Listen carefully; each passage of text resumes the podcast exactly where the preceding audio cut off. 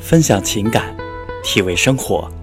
大家好，我是主播李凯，我在河南郑州向您问好。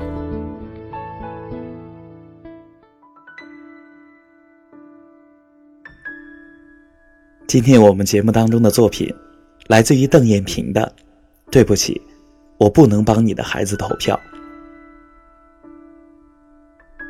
昨晚，又有朋友发了一个微信链接，说：“请支持我的儿子三十五号。”主办方一个摄影机构的公众号，参选资料除了一张照片、几句简介，草率的不像实力派。这次，我回复说：“对不起，我不能帮你的孩子投票。自古有了投票，就有了拉票，这本来是大人们的脏事儿。”要么关乎名，要么关乎利。超女拉票只不过是娱乐精神，奥巴马拉票不过是政治游戏，都由他去吧。可是，这种将孩子置于漩涡的投票乱象，实在叫平老师不吐不快。一，谁在导演这出把戏？是谁在导演这出投票把戏？其实。单从游戏的规定动作，就能看个水落石出。是否所有参与投票的前提条件，都是先加关注？没错，引诱关注，才是商家唯一的动机。投票活动只是吸粉机器，评选对象只是道具摆设。所以，当你兴师动众号令六亲为孩子投票时，成全的不过是某些微信公众号的吸粉计划，仅此而已。二，绑架，绑架，还是绑架？你看，公众号先是绑架孩子，让父母拉票；父母又绑架亲友，让亲友吆喝；亲友又绑架朋友圈，让朋友圈捧场。在信奉君子成人之美的中国，一个孩子的投票，往往会株连成百上千个善良的中国人。这个原本无聊透顶的投票游戏，却让背后的大人们转成了没有是非的陀螺。你说，乱吗？三，你该投谁？有一个妇幼医院的公众号也贴出了二十个出生婴儿的照片，号令天下。评选最萌宝宝，他们刚出娘胎，黄皮肤、黑头发，有鼻子又有嘴，连爹娘也分不清谁是谁的宝。就凭一张大头像，你该投谁？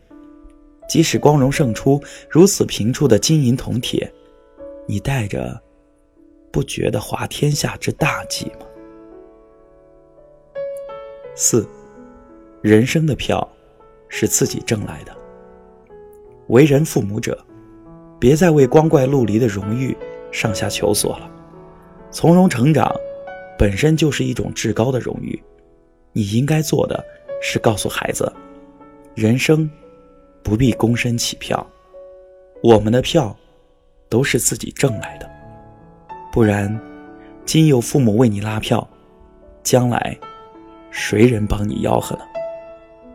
不妨带着孩子。读读郑板桥那句铿锵的硬话：“流自己的汗，吃自己的饭，自己的事情自己干，靠天靠地靠祖宗，不算是好汉。”五，你若盛开，蝴蝶自来。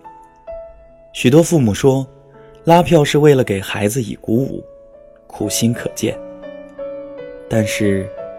让孩子见证一次无需努力就能收获虚荣的无聊游戏，鼓舞的只能是不劳而获的投机主义，或是更为可怕的为人脉主义。真要鼓舞，一万票也敌不过那八字真言：“你若盛开，蝴蝶自来。”六，拉千张票不如读一首诗。我想对天下的父母说：你若爱他，就不要肆意打破他内心的平静。人生最好的风景，都在长大成人之前，都在世俗名利之外。何不用拉票的时间，来陪孩子读一首唐诗，写几个言楷？比起拉票，这才是父母应该给予的静好呢。七，给孩子留一些绿色时光。投票乱象之所以盛行，做父母的也该反省内心的虚荣。它就像毒品一样，让你明知有害，却欲罢不能。放下虚荣，就是挽救纯真。从现在起，别让你的虚荣沾染孩子人生中唯一无邪的绿色时光了。朋友，对不起，我不能帮你的孩子投票。